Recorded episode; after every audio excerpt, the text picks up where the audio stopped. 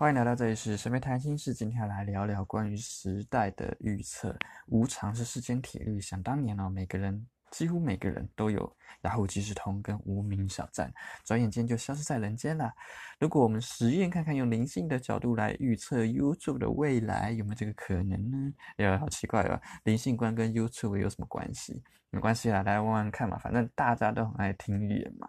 另外，神媒谈心事是分享身心灵学习的频道，希望用灵性观的思考模式，让心灵更自由。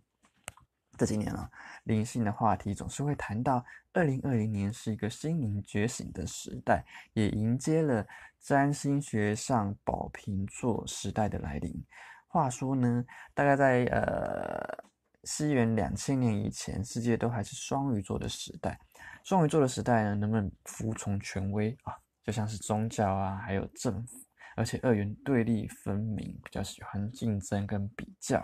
在两千年过后呢，宝瓶座的时代来了，这是一个更重视物质与心灵平衡的时代，自由与平等就像是这个时代的主旋律。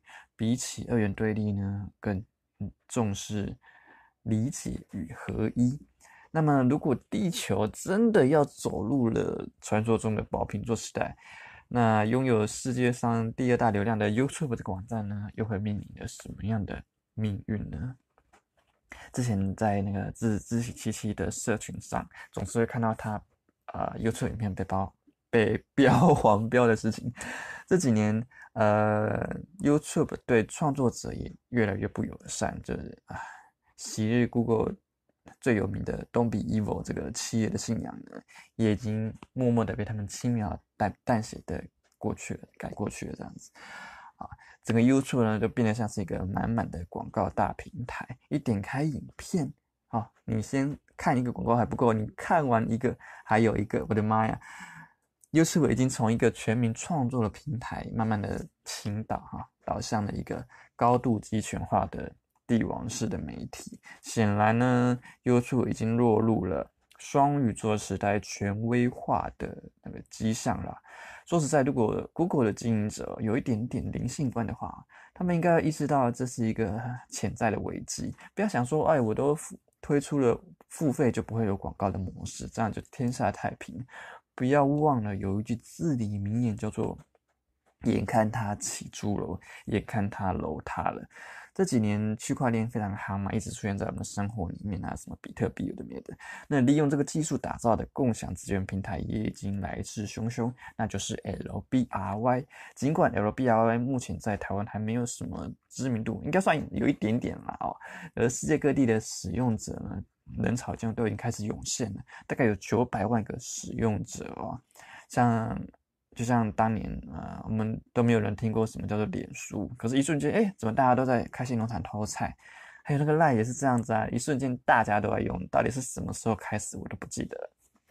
那这个 LBRY 大概也是会有啊，应该会有类似的这个模式在走，因为呃，它是一个去中心化的内容共享平台，你可以想象说它是另外一种。另外一种 YouTube 吧，它呃只差在说它没有一个可以主宰所有频道生死的最高管理者，创作者可以直接上传影片而不用经过审核。台湾最早慢慢移民过去的 YouTuber 是冷知识专家啾啾鞋，大概大概在三年前就已经慢慢在移民了。而我知道 LBRY 呢，只是我们。啊，YouTube 的元老好和弦，他所介绍的啊，感恩他。你可能会想说啊，不过只是个去中心化的平台，怎么可能会有一个网站或者或者有一个平台可以跟 Google 大神哦，非常有钱的 Google 大神，还有他旗下儿子，他的孩子 YouTube YouTube 平台 PK 呢？大家还记得，网际网络最初它就是一个开放。自由分享的一个平台，但不知不觉这二十年来呢，就突然间就被少数的社群网站给垄断了。我们的隐私就这样贡献给这些寡占的科技大头，而 LBRY 呢，只是让网络资源恢复成它原本的样子。我们可以来想象一下，如果你是观众，你可以不用花钱就能够看影片看到饱。当然，现在 YouTube 也是这样子。可是，相对于广告满满的 YouTube，你会选择 LBRY 呢，还是啊没有广告，还是选择 YouTube 呢？而且有时候你可能才跟刚跟某个朋友聊到化妆品，结果那个化妆品就立刻出现在你的 YouTube 的广告上。哎呀，你 我都不知道说是你在看 YouTube 还是 YouTube 在看你啊，把你看光光了。我我还记得那个呃前几天我就是看到有一个日本人在分享，他说呃某个国家就是由很多的陶瓷陶瓷的盘子所组合而成的啊，因为是 made of China China 吗？不是 made of China，OK，完了就是看到这样的一个有点嘲讽的一个贴文，结果我的脸书广告上就出现了很多的陶瓷瓷盘的 广告，我真的觉得有点像。反正呢，就是我们的我们的隐私全部都被这些科技的巨头给看光了哦。好，那再回来过来想，回过来说哈，如果你是个创作者，你想要专心做好自己的作品，那不想要被演算法绑架，当然都只能去做迎合多数口味的东西，而且还不知道哪一天你的影片会踩到黄标，那呃，整个频道的收入都被影响嘛，甚至还会被关闭嘛。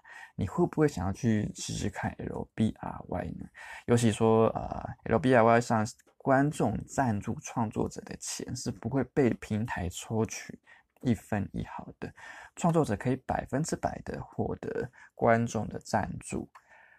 嗯，好，这是这是目前的两个推论嘛？那区块链到可以到底可以如何影响我们的生活？目前都有点难去想象。可是有些基本的定律是不会变的，就像是无常，就像是灵性的法则。整个大时代的方向会给我们一些暗示。常常都会有人说啊，现在要当 YouTuber 太晚了。现在很多网红都已经多到饱和了。过去有很多风口，那个起浪的时候，我们都错过了。不管是发大财啦，还是让自己更自由的机会，或是让我们有更丰盛体验的机会也好，过去都不可追了。但假设我们现在得知了一个全新的时代将要来临，一个去中心化、更加自由平等的宝瓶座时代要来了。那在这个时代的生活情境大概会是什么样子呢？我预期那将会是一个有更多互助合作的时代，每个人都有更多的机会可以去展现自己。既然如此，我们可不可以提早做准备，去发挥自己的影响力呢？尤其如今管控越来越严格，广告越来越多，啊，越来越走向垄断啊，双鱼座时代的 YouTube 能不能在十五年后呢，依旧站在？影片网站的巅峰，我们可以继续看下去。好，欢迎留言跟我分享你的观点，我们一起来讨论。祝福大家打破思考框架，影响心灵自由。我是沈梅，最爱与你谈心事。